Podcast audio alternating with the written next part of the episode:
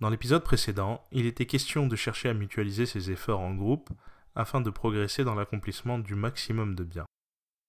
En effet, il est important de rechercher la compagnie des gens de bien pour nous aider à nous améliorer et à corriger nos défauts.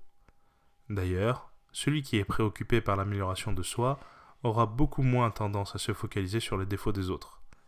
Et joindre ses efforts pour rétablir la concorde et la fraternité est plus intéressant que de ne vivre qu'en retrait des autres.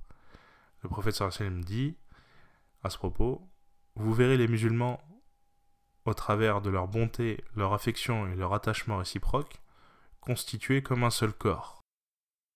Quand l'un des membres souffre, il transmet sa fièvre et son insomnie à tout son corps.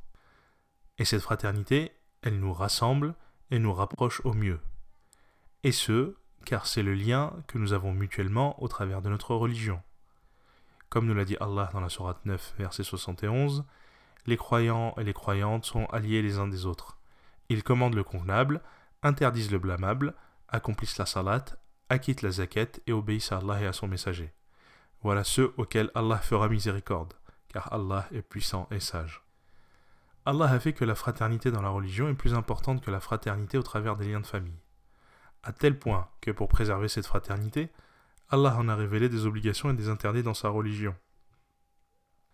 Si cette fraternité venait à s'effondrer, la religion serait en danger et les musulmans seraient dans la discorde la plus dévastatrice.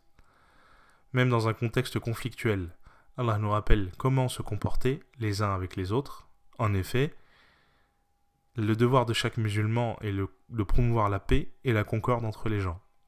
Dans la Sourate 49, versets 9 et 10, Allah nous dit Et si deux groupes de croyants se combattent, faites la conciliation entre eux.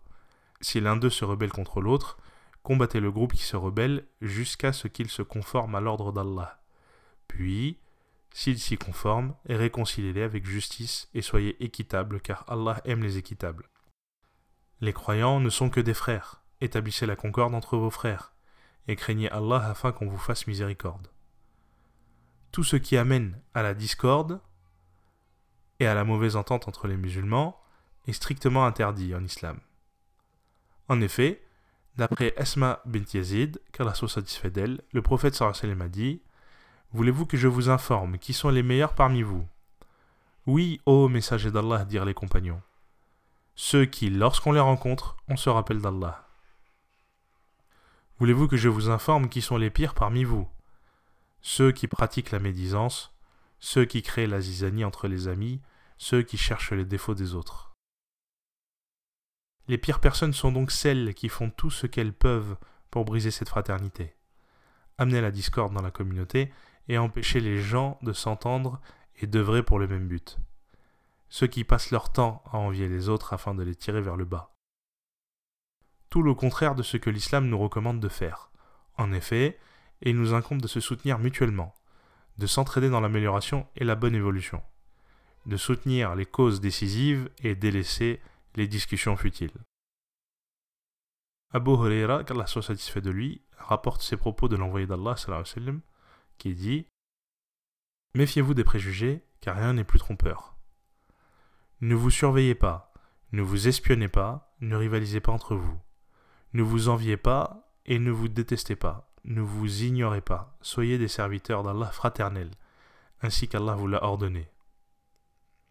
Dans le contexte de ce mois béni, il est recommandable de travailler sur nos défauts, à nous focaliser sur un meilleur lendemain plutôt que de se retrouver à semer la discorde, la zizanie et à briser des liens en Allah. C'est la raison pour laquelle la prière nocturne du Tarawih a été instituée. Elle est le rendez-vous de la communauté qui vient veiller en prière en même temps, partageant une épreuve commune et un délice commun. Elle est également l'occasion de se retrouver et de rencontrer ceux qui tentent de renouer avec la maison d'Allah. Il reste important de les encourager et de les accueillir chaleureusement afin de peut-être leur donner envie de revenir. Wassalamu alaikum wa rahmatullahi wa barakatuh.